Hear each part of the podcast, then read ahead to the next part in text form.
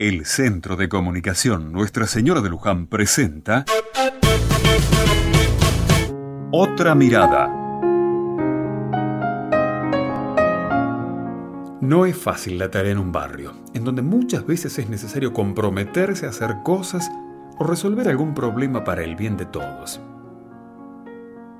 La semana pasada nos habíamos propuesto dar una lavada de cara al frente de la escuela.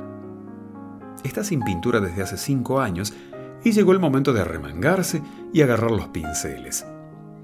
Para eso fuimos convocando a padres y exalumnos y muchos dijeron que sí, que vendrían a colaborar, ya sea para lijar, pasar enduido, revocar algún revoque caídos, hacer mezcla, pintar, limpiar, preparar mate o lo que fuere. Yo mismo tenía anotadas a más de 20 personas. Y me amargué mucho cuando algunos, que eran bien queridos del barrio, habían dicho que no podían ir. Eso me puso triste. Me hizo pensar en qué poco agradecidos que son. Pero en fin, llegó el día de la pintada y empezó a venir la gente. De los 20 que dijeron que sí, que iban a venir, vinieron solamente seis. Nos desesperamos amargamos y angustiamos. Nos dio un poco de bronca también. Y hasta propusimos suspender todo, devolver las latas de pintura, aguarrás y pinceles que nos donó la ferretería de don Ignacio.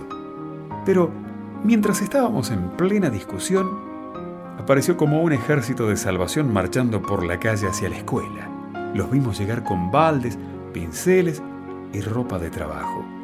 Eran muchos de los que habían dicho que no podían venir y que luego nos dijeron que lo habían pensado mejor y que no podían no trabajar por la escuela que tanto hizo por ellos.